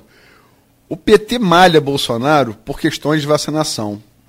Onde a deputada, Carla Machado, não se vacinou e orientou os pais para que não vacinassem os filhos. Não é contraditório? Isso foi uma polêmica na época. É, nós até, eu cheguei até a conversar sobre isso. Ela colocou principalmente sobre a questão da vacinação das crianças. Era um, um ponto de vista que ela tinha, no meu entender, equivocado, mas que ela acabou colocando sobre essa questão. Agora, eu em São João da Barra, durante um bom período da pandemia, eu fiquei em São João da Barra. É, essa foi uma opinião dela pessoal. Agora, a política pública de São João da Barra para vacinação, vacinou 97% da população, inclusive nas residências. Estou falando isso porque Eduardo, por estar acima de 60 anos, foi vacinado em, em casa. casa, assim como os meus vizinhos ao redor. Então, ela não permitiu que essa opinião dela, pessoal, interferisse na postura dela na época enquanto gestora vacinou e vacinou todos, como eu falei, dados estatísticos, 97 da população de São João da Barra. Mas não precisava ter dito que disse, né? É, não precisava. Também aí nisso realmente eu concordo. É, tem um, um, algumas outras perguntas aqui. Agora São... o Bolsonaro nossa, aí é bem diferente, né? É, depois nós descobrimos que o cartão de vacinação dele né, foi aberto sigilo, foi vacinado, mas dizia que não foi. Pelo menos é, é uma coisa totalmente diferente, né? Só acabando de responder o, o companheiro aí. Uma, uma, série de perguntas aqui que tratam mais da questão que a gente não tratou, mas acho que pode, podemos terminar, são 8h47, e, e fica Ele ri. Não, não, não, não, porque eu tô vendo, tô vendo outra coisa aqui. É. Zé Vitor, foi mal. É, tinha uma pergunta que era em off, agora eu fiz em on. Foi mal, cara. Programa ao vivo é isso daí, você faz também, você sabe. É, a primeira pergunta, Sim. sobre PT. Enfim, não vou nem chamar mais atenção sobre ela. É, é, perguntam sobre o governo federal, o governo, o governo Lula, né? Estamos agora 19 de dezembro, completando aí um ano do Lula 3, né? Uhum. É, tentando se. Você, a foto sua se perfil com Lula, quer dizer, logicamente tem um critério passional, tá aí, claro. mas tentando sair dele, como é que você vê, que balanço você faz do governo, quais são os principais erros e virtudes do governo nesse um, um ano do terceiro governo Lula? Olha, este governo Lula é totalmente diferente dos demais. Né? Nós tivemos que fazer uma aliança, não só é, da esquerda, como centro né, e direita, para derrotar a extrema-direita do país. Então, nós temos, por exemplo, um, olha o, o, vice que nós temos, olha a polêmica que foi, e está lá trabalhando. Né? Nós, é, o Lula sempre teve esse perfil conciliador. Né? Lembra de Zé Alencar, né? Zé Alencar foi um excelente vice. É, então, eu entendo que é, esse Congresso, um Congresso conservador, precisa ter um jogo de cintura muito grande para poder lidar. Fisiológico a medula. Nossa, é, é, é assim. E para passar as propostas para que a gente possa trazer o desenvolvimento econômico de volta. Né? O Lula tem feito um papel muito importante é, nessa questão, da, inclusive da reconstrução da imagem do nosso país é, externamente para buscar recursos. É, ele tem feito um trabalho na volta é, do PAC. Nós tivemos, eu tive agora um lançamento do PAC no, no Rio de Janeiro, é, é bilhões que vão ser para o estado do Rio de Janeiro, apesar de Cláudio Castro ter votado em Bolsonaro. Porque esse é o perfil do Lula. Ele é um estadista. Independente de quem apoiou a, a candidatura dele, ele governa para todos. Né? Tarcísio, em São Paulo. Ou Ele seja, reclamou agora que Tarcísio prefeito não foram agora no último evento, né? Pois é, mas de qualquer forma, o recurso do governo federal está indo para os estados ao qual não apoiou a candidatura do Lula. Então, acho que esse é um papel é, correto. Quer dizer, a volta das obras, do PAC, investimento na educação, na moradia. Acho que a gente ainda não está no ambiente. A Marina está dando um show.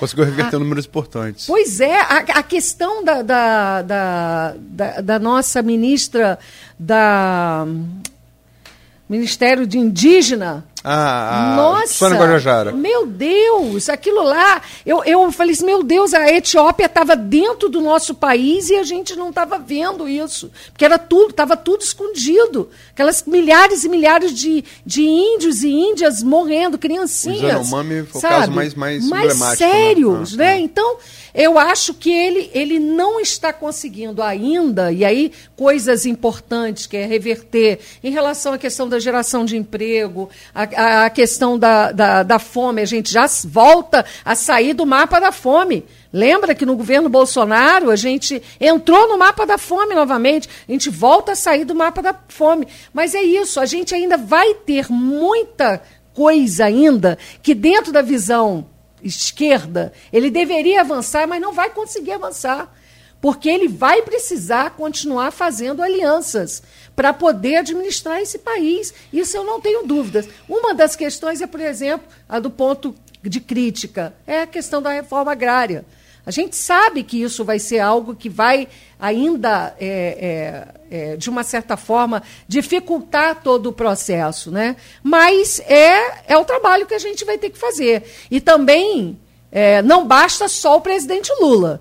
Nós temos que estar na rua. Por exemplo, eu sou sindicalista. Né? Aí, na área da educação, a reforma do ensino médio, todos nós achávamos que o Lula, com uma caneta, ia revogar o ensino médio. Não é. A reforma de Camilo Camilo, né? Tem ele ainda tem experiência na área, não, não está atendendo ainda o que nós da educação e a CNTE, que é a Confederação Nacional dos Trabalhadores da Educação, que eu faço parte, nós estamos fazendo enfrentamento. Porque uma coisa é o governo, a outra coisa é o partido, né? E é o movimento sindical, são questões independentes. Então precisa do povo na rua, mobilizado, para que force, inclusive, o, o, o governo a avançar.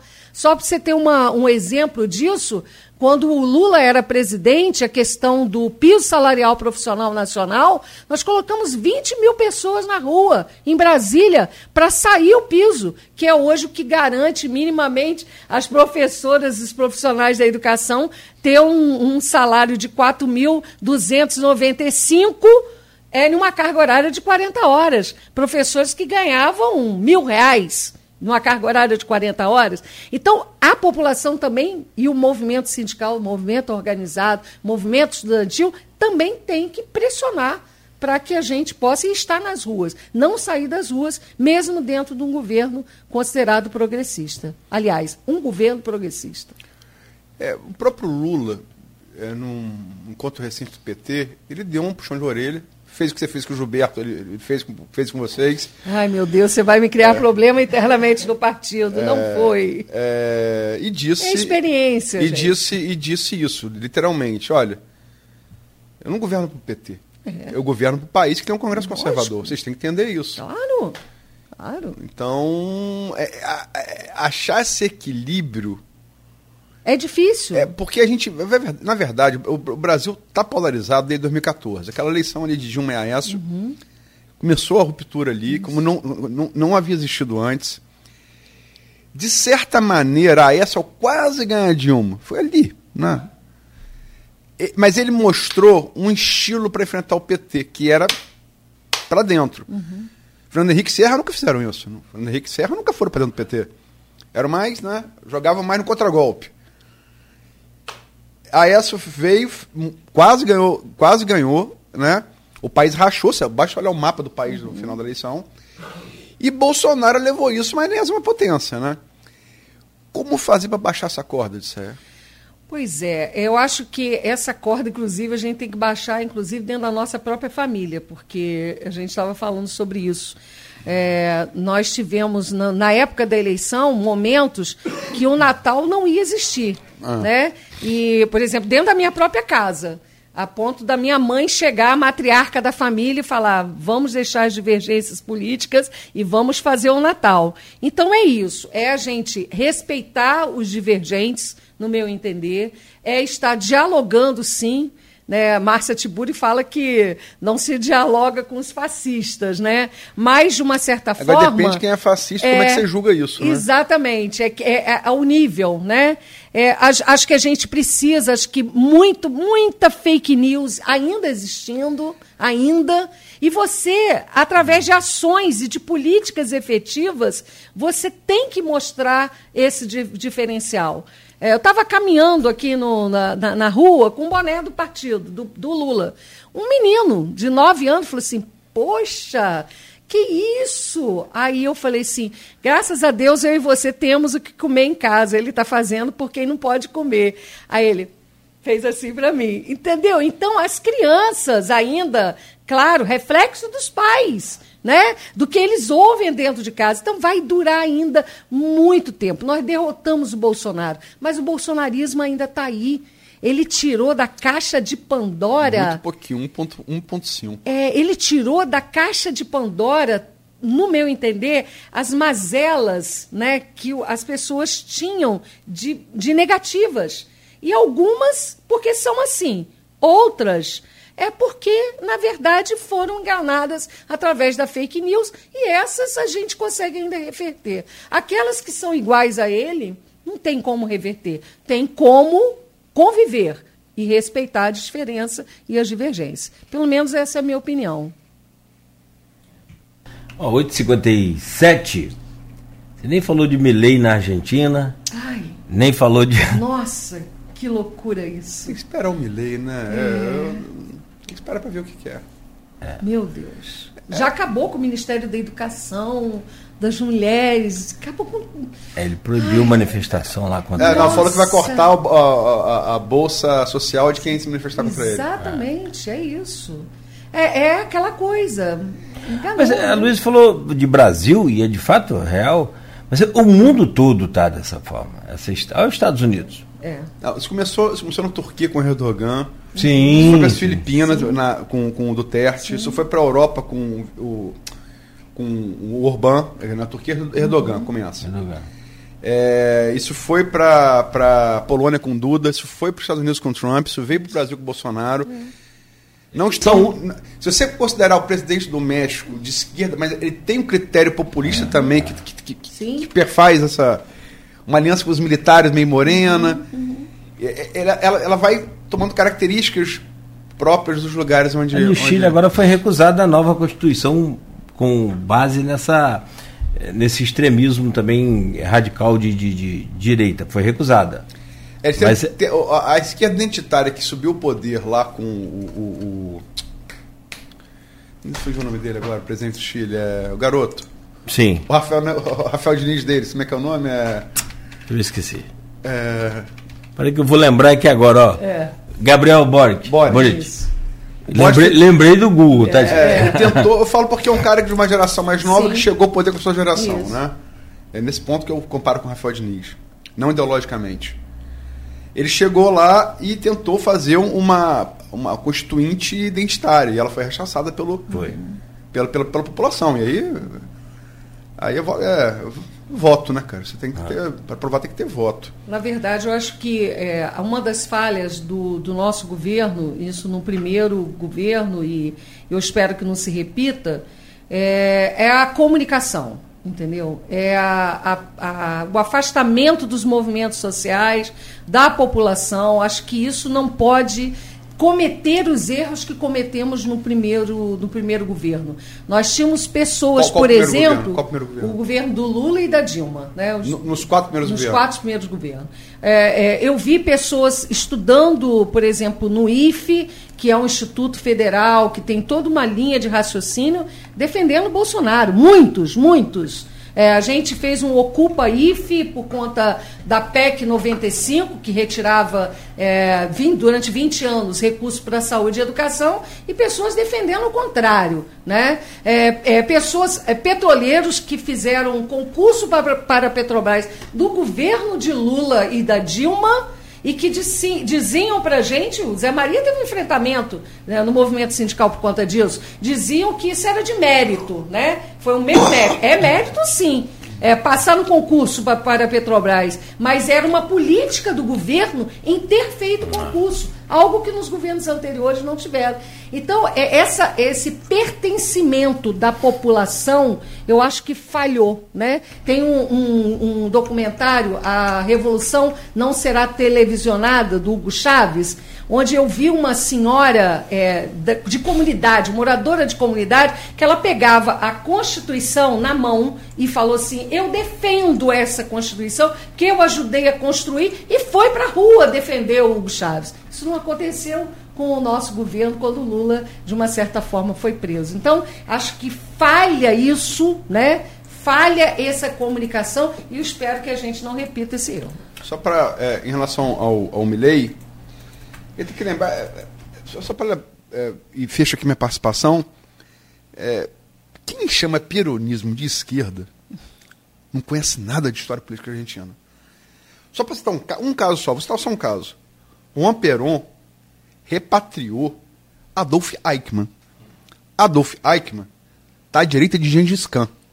Adolf Eichmann foi quem pariu a solução final, o extermínio dos judeus. E esse sujeito foi repatriado por Juan Perón. Sim, sim. Uma pessoa que repatria Eichmann e que o o Israel Mossad vai pegar ele em Buenos Aires, vai levar e julgar, condenar e executar em, em- em- em Tel Aviv, né, capital do, de Israel, é, você vê que é uma coisa complexa. Agora, o receituário liberal, e eu, eu, eu, eu, eu vou sempre à Argentina, estou indo sempre à Argentina, um país que eu conheço bem. O receituário liberal, não estou falando para julgamento, Sim. mas já foi tentado com o Maurício Macri e deu errado. O receituário nacional Desenvol- desenvolvimentista do peronismo foi tentado agora com o De La Rua e deu errado. Então a resposta à sua pergunta é aquela ressalva daquele Jim Carville do, do Bill Clinton, estrategista. Economist, estúpido. Se for bem na economia, se não for. Isso. Exatamente. Mas os dois foram tentados nos últimos oito anos e os dois fracassaram retumbantemente. Infelizmente. Infelizmente também 9-2 não vai dar nem tempo de você falar de Moro que vai ser caçado. Pode ser Ah, caçado. fala só do Moro, só do Moro. o Ministério Público Federal, para quem não sabe, pediu a, a, a cassação, né? pediu o mandato dele, baseado em investigação em que ele teria abusado do poder econômico. Só vou me limitar a falar isso. Pois é. E que não- pode ter outra eleição. E que Gleice Hoffmann já surge até como uma provável candidata, mas que teria também aí a, a primeira dama, ex-primeira Ela dama falou que não quer, Michele falou que não quer. que não quer. É, não quer. Ela declarou que não quer. Sim. É, sim, aí, claro, é. Nós vamos aguardar todos que acabaram. eh, nós tivemos lá o impeachment na época, o golpe da Dilma, depois foi comprovado que não teve né, nada, foi tudo ok, a- as contas. Quer dizer, é isso, cada um, cada episódio, Ó. ao tempo vai garantindo e mostrar a Perdeu, verdade. perdeu na rua, perde lá em cima. Lembra? A Luísa sempre fala isso aqui também, a gente, eu tenho essa, Isso. essa visão também. Não, Faz não parte. perdeu a popularidade, É, acabou. a colo de melo. Colo, Dilma. é. Dilma, É, é. essa história é. Economia é ruim. Perde a rua, perde o Congresso. Já era. Mas é isso. Mas tá bom, tá bom que ela Tá não tá bom. com. Ela tá, ela Agradecer, tá boazinha né, hoje. gente? É, Tá agradecer, né? Tá Isso professora é importante, né? Tô sim. Tá bom, Acho que tô mais calma. agradecer a vocês, como Nós que sempre, agradecemos. né? É importantíssimo a gente estar repassando o que eh, a gente pensa, dialoga, Porque eu acho que é isso, é res... acima de tudo, no meu entender, respeitar os divergentes. Não, a gente não pode tratar com ódio. Né? Esses dias eu vi você lá, estou passando o final de semana com os meus, com os meus opositores, meus divergentes. É isso. Meus amigos liberais, é. É, é isso, acho que é, é, é importante isso. E, e, você se fortalece, se, você se reafirma né, do que eu penso e do que e, e, e, tenta de uma certa forma colocar o seu pensamento. Então acho que é isso e esse programa faz parte dessa história do município de Campos, buscando as divergências, né, e dialogando e cada um vai construindo o seu pensamento, o seu conhecimento a partir das informações. Que é isso que é o papel da imprensa. Nós que agradecemos a você sempre. Seja bem-vinda, boa sorte Luiz, obrigado também e amanhã estaremos de volta às sete da manhã. É, eu vou tentar fechar aquela programa que eu falei contigo. Ah, sim, do Ronaldo e. É, mas tem que confirmar o horário, porque também teve uma mudança, né? aquele de sexta-feira, é, teve uma agenda lá no Rio, então a gente precisa ver. Mas então logo eu, eu feche, é, é, eu vou estar tá divulgando no, no, nas nossas redes sociais, no meu blog, você que também no, na programação durante o dia. Agradecer demais a Odisseia. É, concordo. É, é, política é arte do possível. Aristóteles disse lá 300 anos de Cristo, não mudou nada de lá para cá. É, se você tem um pensamento mais liberal, se você tem um pensamento mais, é, mais é, social e tal, nacional desenvolvimentista, socialista, uhum. keynesiano, falando só para citar diferenças econômicas, tá? Eu, por exemplo, sou keynesiano, eu estou um lado e no outro que você não pode perder é a capacidade de dialogar. Uhum. E aprender com as diferenças. Eu estava tava, você falando que eu fiz um, um churrasco domingo com o Igor e Rafael, Rafael meu primo Igor. Igor Franco, eu, no grupo lá, eu discordo dele algumas vezes. Sim. Mas é um dos liberais que eu mais respeito e aprendo muito com ele. Aprendo demais com ele. Só para citar um exemplo. Entendeu? Eu acho que se você mantém a discussão dialética, tese, antítese, síntese. Uhum. É, você aprende. Você aprende até mais com quem você discorda do que com quem você concorda. Uhum. E a gente tem que buscar isso de um lado e de outro, porque não dá, né? Estamos falando que estamos brigas de família, temos ceias de Natal sendo desfeitas por causa desse negócio de política. Né? Então, acho que a gente precisa. O, o, o Brasil não vai caminhar assim. Isso. Nem com um lado no poder, nem com o outro. Precisa haver uma, uma, uma intersecção mínima, né? Somos brasileiros. Uhum é necessário essa, esse combate ao ódio aí, e não só, em tudo, dentro da família, a partir da família. Resol, resolvendo a partir da família, acho que aí fica mais fácil. Gente, nós... para terminar, é, hum. projeção da final da Libertadores de sexta-feira. Rapaz, Cano não fez gol ontem. O goleiro pegou, bateu no peito do goleiro do, do, do, do É, Acho que 2x1 um tá bom. A gente toma um golzinho para 2x1 um para quem? Ah, pro Fluminense, claro. gente, a luz tá tudo, tá, com, tá tudo concatenando a favor da gente, não tem pra onde fugir. E o pai de santo lá pra, pra, pra mexer nos verdes de rala. Tá, tá, tá. tá boa, tá boa. Tá bom. Deixa a rala jogar, vamos com rala, vamos com tudo. Rala aí, meu filho, porque. Rala, rala tudo filho. Vai ralando aí. Na cara, só entrar na final pra gente que é torcedor do, do Fluminense, né? Você sabe que Ali é outra história, cada jogo é um jogo. Decisão de ontem, o Fluminense aproveitou as oportunidades que teve, não tomou o gol na hora que né, teve os contra-ataques. O John Aires. Agora, os caras estão comprometidos, estão deram a vida no jogo ontem. Eu, eu, você não viu o jogo, mas assim. É, você pegar os caras. Tinha uma bola, teve uma bola, caracteriza muito o, o jogo do Fluminense. A bola estava perdida, o zagueirão na frente fazendo aquele fechando o corpo, assim, protegendo, e a bola indo para a linha de fundo. Cano saiu do nada, do meio da área, veio cá tentar pegar a bola. E co conseguiu tirar a bola da, de, de, de, de linha de fundo, jogou para lateral. Enfim, aí você eleva aquele nível, sai de negócio de salário, sai dessa coisa e vai pela do envolvimento para o comprometimento. Está só envolvido, os caras estão comprometidos aí agora. Posso só, só dar uma opinião? Acho que o Fluminense, engraçado, em posição diferente, vive o mesmo dilema que o Flamengo viu em 2019.